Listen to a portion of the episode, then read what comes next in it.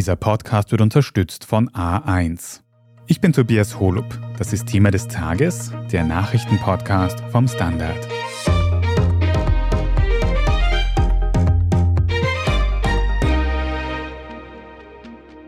Ja, wir arbeiten innerhalb der Regierung daran, äh, Bubatz legal äh, zu machen. Da ist noch nicht äh, jede Frage entschieden. Ich gehe aber davon aus, 2023 Bubatz legal. Wann Bubatz legal? Diese umgangssprachliche Frage musste sich der deutsche Finanzminister Christian Lindner sehr oft anhören, seit seine Regierung in Deutschland eine Cannabis-Legalisierung in Aussicht gestellt hat. Jetzt gibt es konkrete Pläne und tatsächlich soll der Besitz von Hanfpflanzen unter bestimmten Umständen erlaubt werden. Was es trotz ursprünglicher Pläne nicht gibt, lizenzierte Geschäfte, die Cannabis auch ganz offiziell verkaufen. Wir sprechen heute darüber, woran eine umfangreiche Legalisierung in Deutschland scheitert. Wir schauen uns an, wie liberalere Länder in der EU mit ihrem Kurs fahren. Und wir fragen nach, ob nun auch in Österreich eine Lockerung bei Cannabis-Gesetzen ansteht. Florian Niederndorfer, du schreibst für die Standard Außenpolitik-Redaktion und du und ich, wir reden im Podcast meistens über Kriege, über Konflikte. Heute haben wir mal ein bisschen ein anderes Thema. Nämlich erreichen uns aus Deutschland Meldungen, dass jetzt eben tatsächlich wie angekündigt eine Cannabis-Legalisierung umgesetzt werden soll.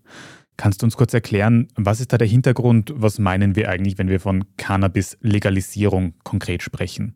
Gerne, Tobias. Ich bin tatsächlich froh und freue mich, dass ich heute mal über weniger brutale Themen wie den Ukraine-Krieg sprechen darf hier mit dir. Es geht nämlich um das Thema Cannabis-Legalisierung die in Deutschland schon seit einigen Jahren diskutiert wird und spätestens mit Antritt der Ampelkoalition aus SPD, Grünen und FDP auf die Speisekarte der Koalition quasi gewandert ist.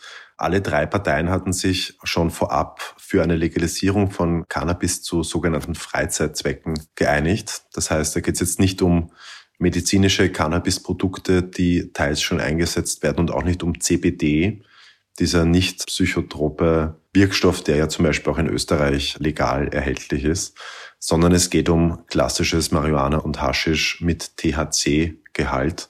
Das heißt, der Wirkstoff, der tatsächlich ein bisschen psychoaktiv wirkt. Da hat sich die Koalition insgesamt auf eine Legalisierung geeinigt vorab.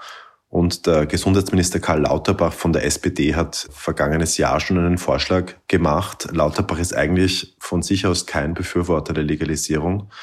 Doch er hat einen Vorschlag gemacht, der sehr weitreichend gewesen wäre und an einige US-Bundesstaaten erinnert hätte, wo man Cannabis in speziellen Geschäften erwerben kann, wenn man erwachsen ist natürlich.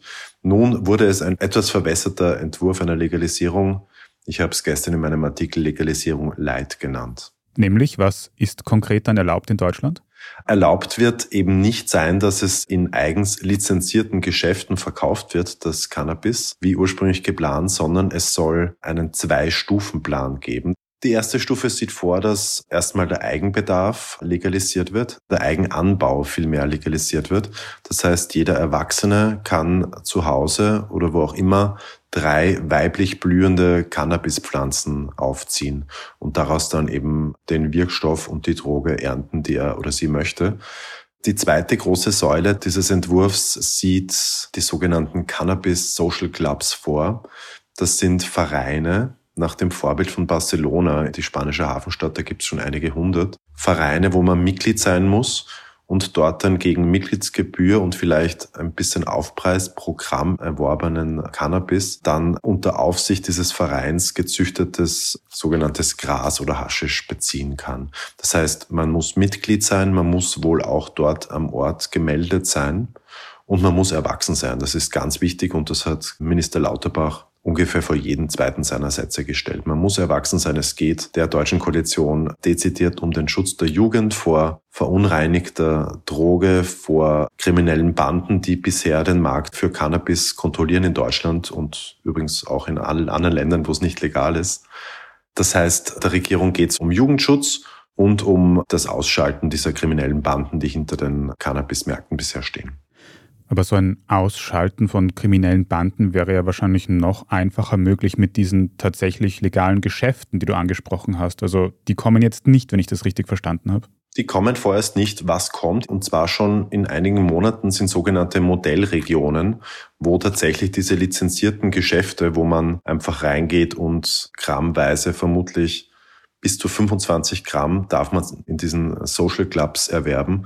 Wahrscheinlich wäre es auch dort so, wo man einfach reingeht und sich die Droge kauft. Das gibt's nur in Modellregionen. Das wird dann fünf Jahre lang getestet.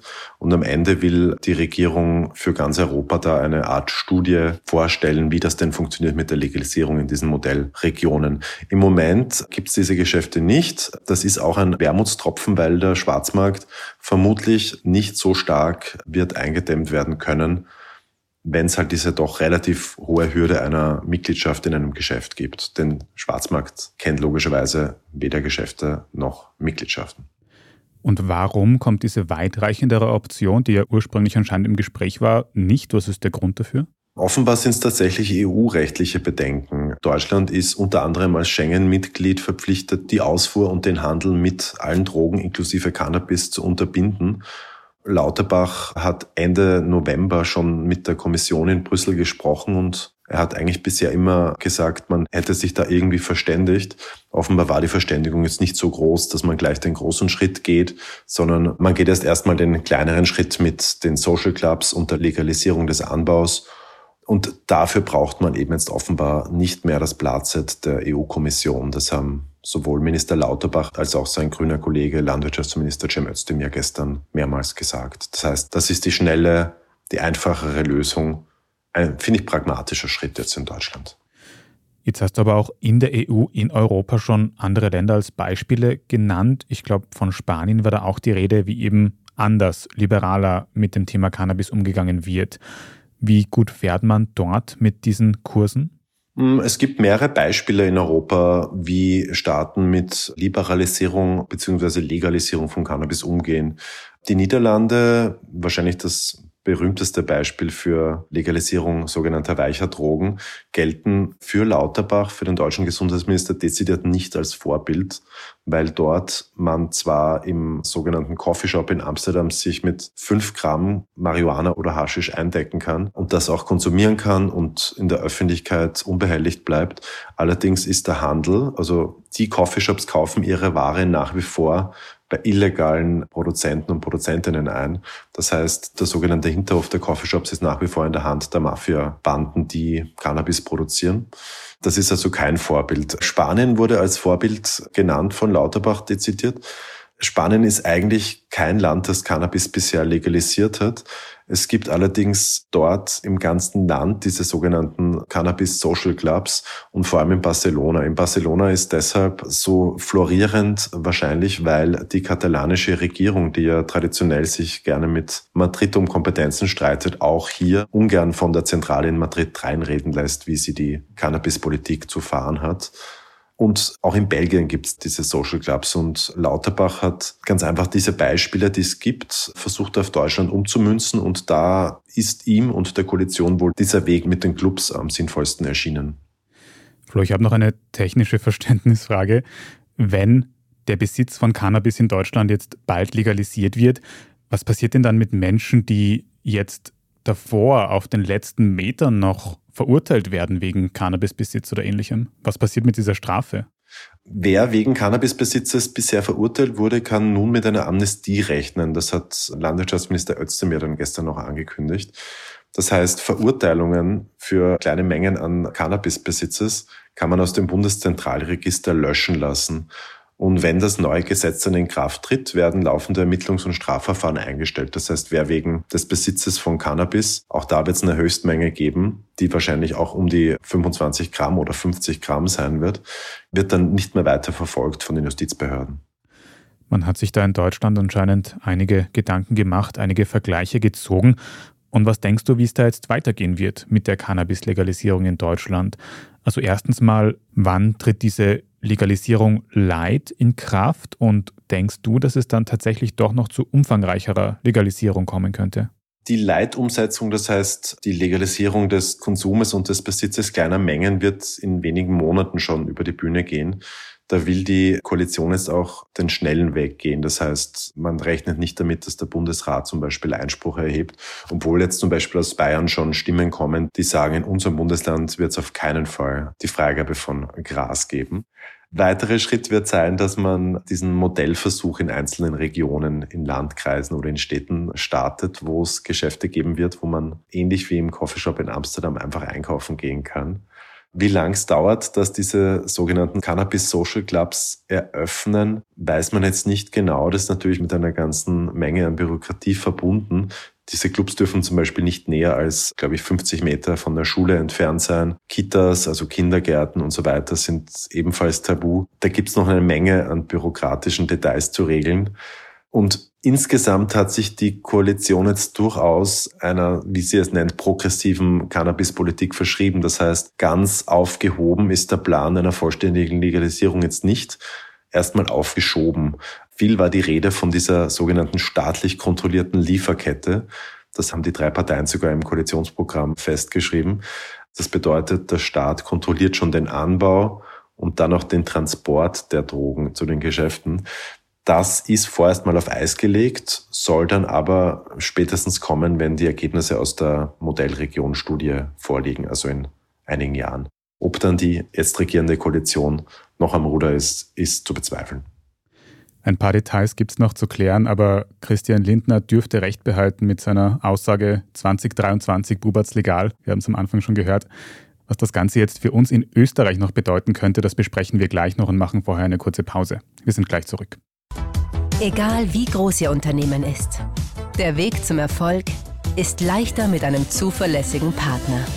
Mit innovativen digitalen Lösungen übernimmt A1 Verantwortung für Ihr Business. Vom Einzelunternehmer bis zum Großbetrieb. A1.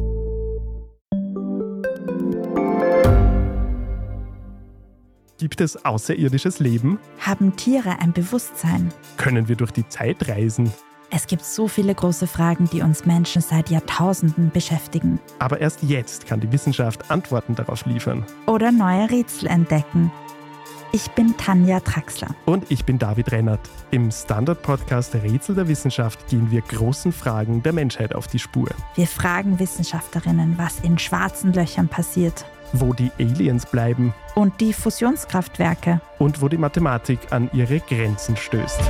Rätsel der Wissenschaft. Jeden Mittwoch eine neue Folge. Überall, wo es Podcasts gibt.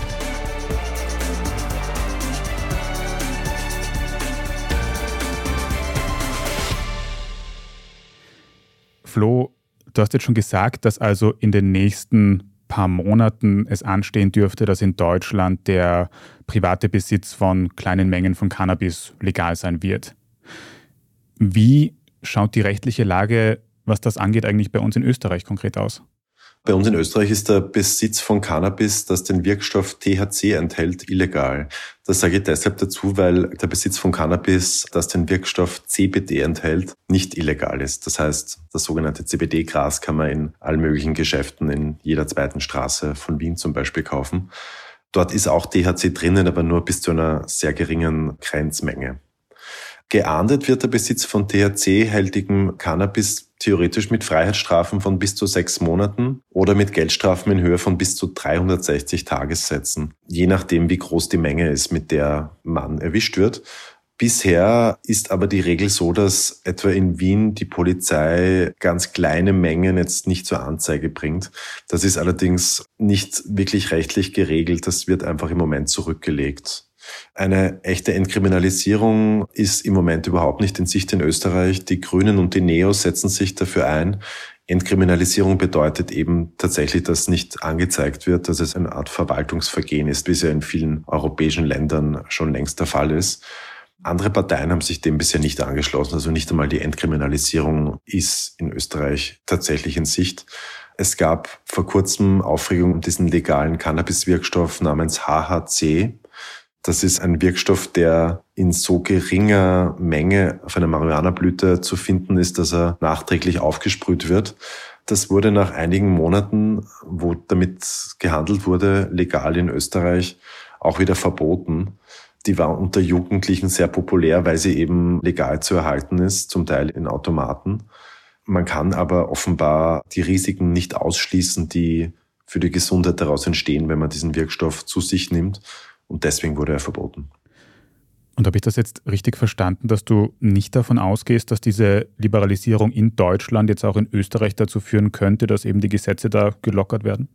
Ich finde nicht, dass man davon ausgehen sollte. Es gibt keine der großen Parteien, die sich für eine Entkriminalisierung oder gar eine Legalisierung von Cannabis einsetzt.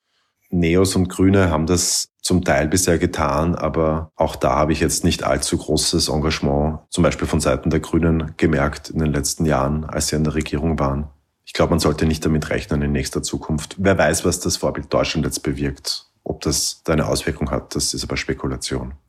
Vor allem auch die Ergebnisse aus diesen Modellregionen und so weiter werden wirklich spannend. Aber praktisch könnte ja eine Liberalisierung in Österreich ja auch über Umwege passieren. Wir haben jetzt schon über den Schengen-Raum gesprochen und es gibt jetzt eben diese Änderungen in Deutschland.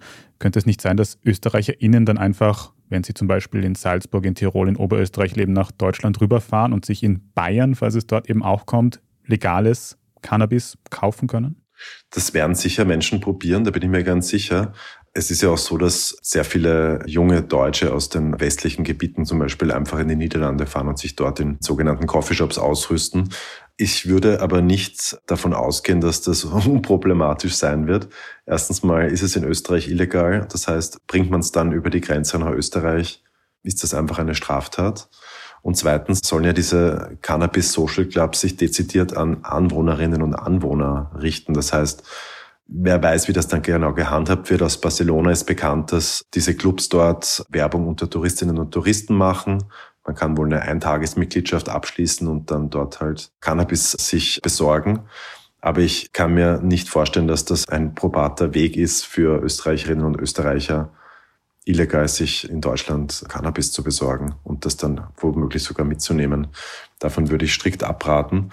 Vor allem deshalb, weil ja Deutschland keinerlei Interesse an einem Cannabis-Tourismus hat. Das schließt Gesundheitsminister Lauterbach auch dezidiert aus. Das will er eben regeln, indem die Mitgliedschaft in diesen Clubs an den Wohnort gebunden sein wird.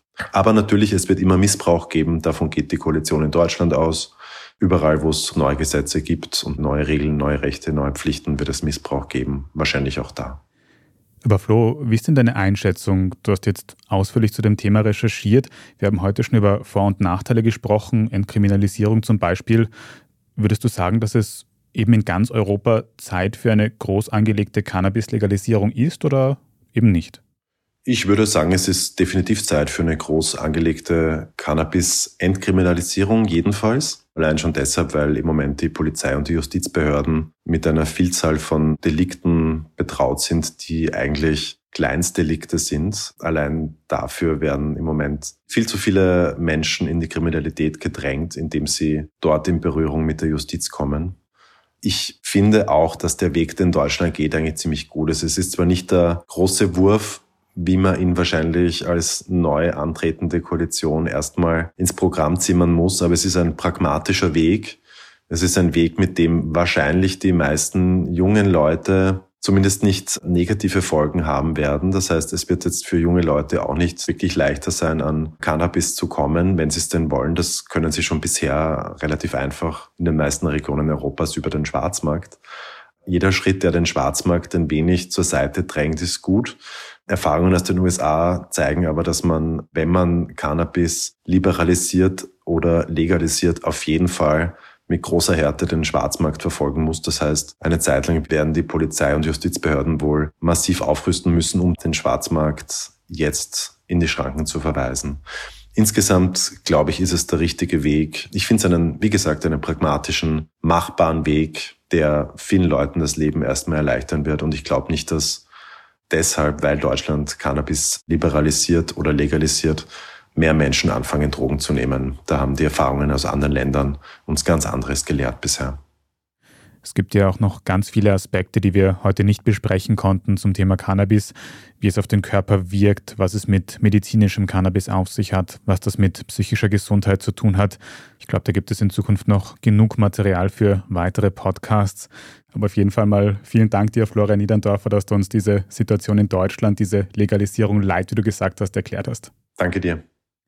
Und wir sprechen jetzt dann in unserer Meldungsübersicht gleich noch über die US-Geheimdokumente, die vor kurzem geleakt wurden und vor allem darüber, wer dafür verantwortlich sein dürfte.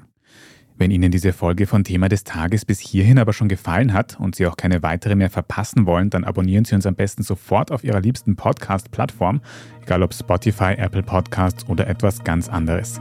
Bei der Gelegenheit können Sie uns sehr gerne auch eine gute Bewertung dort lassen oder einen netten Kommentar, damit uns in Zukunft noch mehr Menschen finden können. Vielen Dank dafür. Wir sind gleich wieder da. Egal wie groß Ihr Unternehmen ist. Der Weg zum Erfolg ist leichter mit einem zuverlässigen Partner. Mit innovativen digitalen Lösungen übernimmt A1 Verantwortung für Ihr Business. Vom Einzelunternehmer bis zum Großbetrieb. A1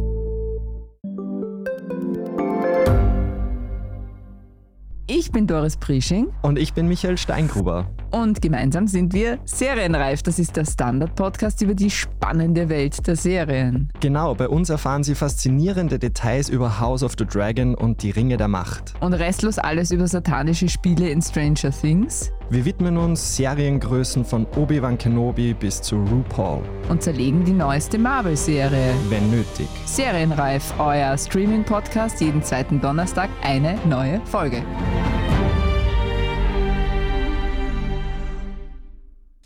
Und hier ist, was Sie heute sonst noch wissen müssen. Erstens, rund um die geleakten Geheimdienstdokumente in den USA dürfte nun bekannt sein, wer für die Leaks verantwortlich ist. Die US-Zeitung Washington Post berichtet, dass es sich um einen jungen Mann handeln soll, der Zugang zu US-Militärbasen hat. Dieser soll unzählige Dokumente mitgenommen und abfotografiert haben, um sie dann auf der Gaming-Plattform Discord mit FreundInnen zu teilen. Laut Washington Post soll es dabei aber nicht um russlandnahe Spionage, sondern eher um Geltungsdrang gegangen sein. Das hat ein mutmaßlicher Freund des Leakers der Zeitung erzählt. He is not a Russian operative, he is not a Ukrainian operative.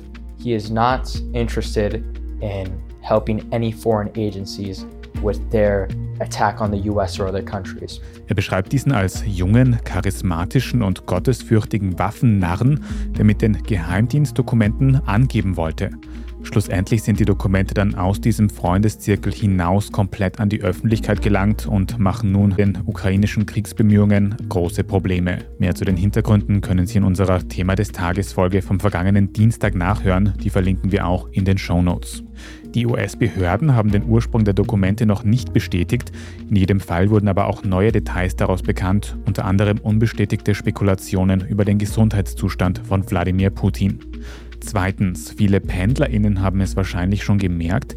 Heute am Donnerstagmorgen konnten die Züge der ÖBB im Osten von Österreich wegen einer technischen Störung rund eine Stunde lang nicht fahren.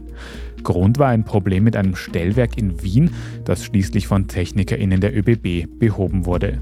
Der Betrieb konnte noch am Vormittag wieder aufgenommen werden, im Fernverkehr konnte es aber noch den restlichen Tag lang zu größeren Verspätungen kommen. Ärgerlich für Reisende, aber auch für die ÖBB selbst, denn eigentlich hatte man heute betriebsintern den sogenannten Tag der Pünktlichkeit ausgerufen. Und drittens, die Europäische Weltraumorganisation ESA hat heute am Donnerstag ihre neueste Mission gestartet und die heißt JUICE. Das steht in diesem Fall nicht für einen englischen Fruchtsaft, sondern für Jupiter Icy Moons Explorer. Das Ziel ist also der Planet Jupiter und vor allem die Erforschung seiner Monde.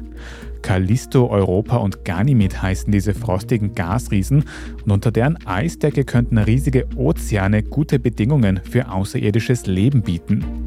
Bis wir mehr darüber wissen, könnte noch einige Zeit vergehen, denn die JUICE-Rakete soll erst 2031 beim Jupiter ankommen und dann noch einige Jahre für ihre Forschungsarbeit brauchen. Jetzt muss die Sonde also erstmal viele hunderte Millionen Kilometer zurücklegen und dabei Temperaturen zwischen plus 250 und minus 230 Grad standhalten. Bleibt zu hoffen, dass es dabei weniger technische Schwierigkeiten als heute Morgen bei den ÖBB gibt. Wie der Start der Rakete verlaufen ist, das können Sie auf der Standard.at nachschauen und nachlesen. Wenn Sie noch mehr Standard-Podcasts hören wollen, dann kann ich Ihnen heute zwei verschiedene empfehlen. Einerseits geht es in unserem Schwester-Podcast Besser Leben darüber, was man über die aktuelle Pollenallergiesituation wissen muss und was man selbst tun kann, wenn man Allergikerin ist.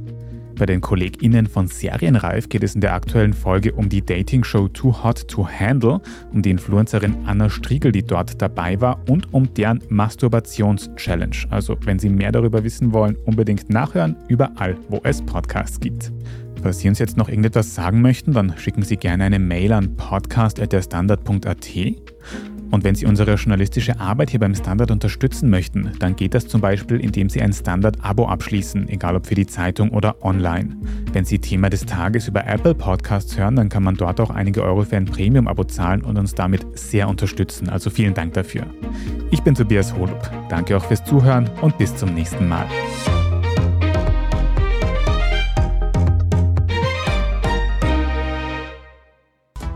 Egal wie groß Ihr Unternehmen ist, der Weg zum Erfolg ist leichter mit einem zuverlässigen Partner. Mit innovativen digitalen Lösungen übernimmt A1 Verantwortung für Ihr Business. Vom Einzelunternehmer bis zum Großbetrieb. A1. Wie viel Geld macht eigentlich glücklich? Werde ich mit Daytrading reich? Und ist jetzt der richtige Zeitpunkt, um in China zu investieren? Das und mehr sehen wir uns in der neuen Staffel vom Standard-Podcast Lohnt sich das an? Wir, das sind Davina Brumbauer, Alexander Amon und Michael Wendisch. Und gemeinsam mit Expertinnen und Experten fragen wir uns, wie ein Pyramidenspiel funktioniert, was eigentlich ein Baby kostet und ob es sich lohnt, in eine Steueroase auszuwandern. Lohnt sich das? Der Standard-Podcast über Geld findet ihr jeden Dienstag auf allen gängigen Podcast-Plattformen.